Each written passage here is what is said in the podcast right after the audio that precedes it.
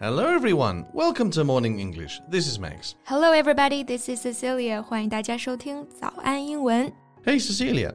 Do you know who Elliot Page is? Sounds familiar. Do you remember the precious pregnant teacher in Juno? Have you ever seen this film, Juno?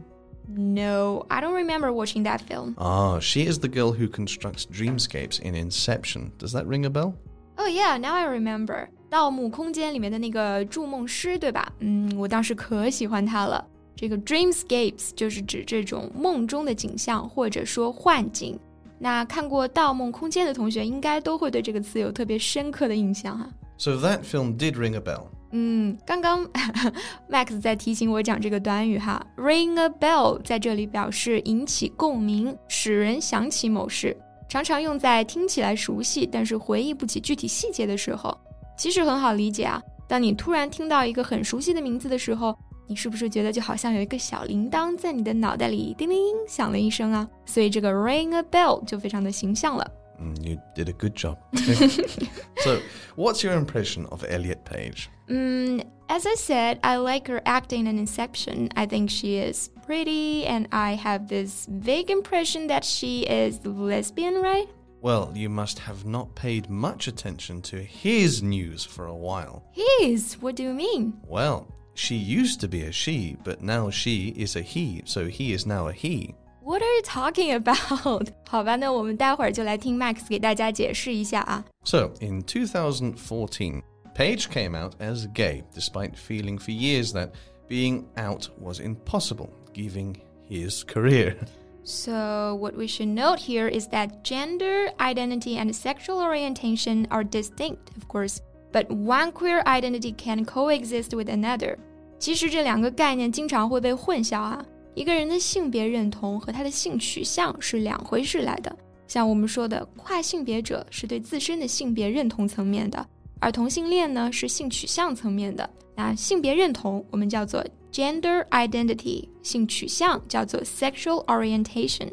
In an emotional speech at a human rights campaign conference, Page talked about being part of an industry that places crushing standards on actors and viewers alike. 对他从事的行业呢，肯定会把很多条条框框和压力强加在他的身上。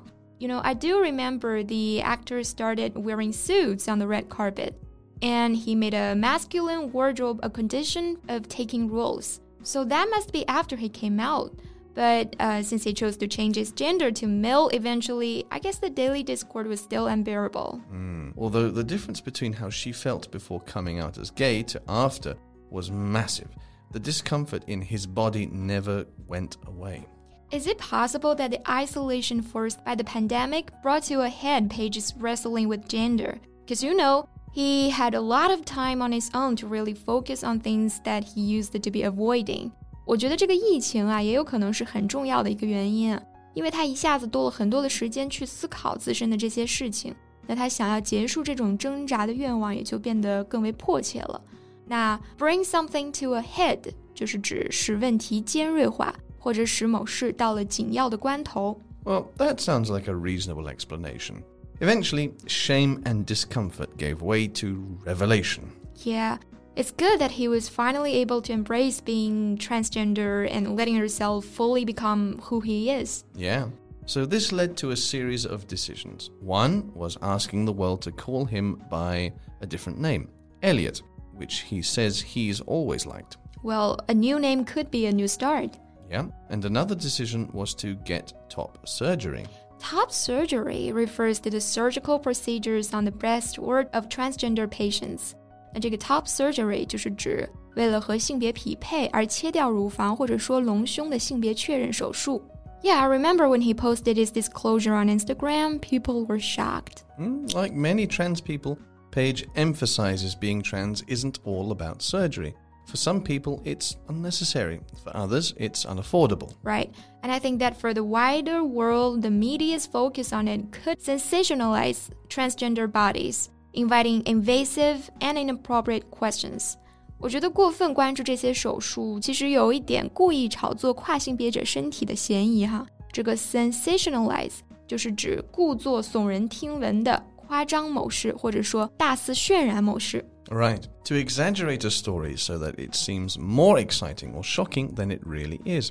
But Page describes surgery as something that, for him, has made it possible to finally recognize himself when he looks in the mirror, providing catharsis he's been waiting for since the total hell of puberty. 嗯，这个 catharsis 就是指精神发泄，或者说情感宣泄。 也就是说，通过改变自己的身体，他能够把青春期以来的痛苦都宣泄出来了。Since so much of his energy was spent on being uncomfortable in his body, fortunately, now he has that energy back. It has completely transformed his life. So, what will it mean for his career? Well, Page has appeared in many projects. He also faced challenges landing female leads. Oh, of course, because he didn't fit Hollywood's narrow mold. Yeah. Since his Instagram post, his team is seeing more activity than they have in years. Many of the offers coming in are trans related, but there are also some dude roles. Oh, that's good. I always thought trans actors would really been considered for cisgender parts. A Max，你有没有觉得好像这些年我们看到了更多是由这种男性转为女性的名人，而像 Page 这种女性转变为男性的就会比较少一些。 yeah, while the visibility gap means that trans men have been spared some of the hate endured by trans women, it has also meant that people like Page have had fewer models. And when there aren't examples, people make monsters of them. For decades, that was something Hollywood did. As detailed in the 2020 Netflix documentary Disclosure, transgender people have been portrayed on screen as villainous and deceitful, tragic, subplots of or the butt of jokes. 过去的好莱坞影视作品当中，这种跨性别者的角色总是非常负面的。Today, there are many out trans actors, directors, and producers storylines involving trans people are more common and more respectful. Yeah, and sometimes that aspect of identity is even incidental rather than the crux of a morality tale. 我觉得更重要的是啊，现在越来越多的作品在塑造一个角色的时候呢，只是非常自然的带过他的性别认同， 而不是把它当做这个人物的关键特质来大肆的发挥哈。我觉得这个是很好的一个转变。yeah, and yet Hollywood can still seem a frightening place for LGBTQ people to come out. But whatever changes might lie ahead, Page seems exuberant about playing a new spectrum of roles. 是的，那也祝福他能够以真实的自我面貌，在他的事业和他的生活当中焕发出新的光彩。 好了，这期节目就先到这里。So, thank you so much for listening. This is Max. This is Cecilia. See you next time. Bye. Bye. This podcast is from Morning English. 学口语就来早安英文。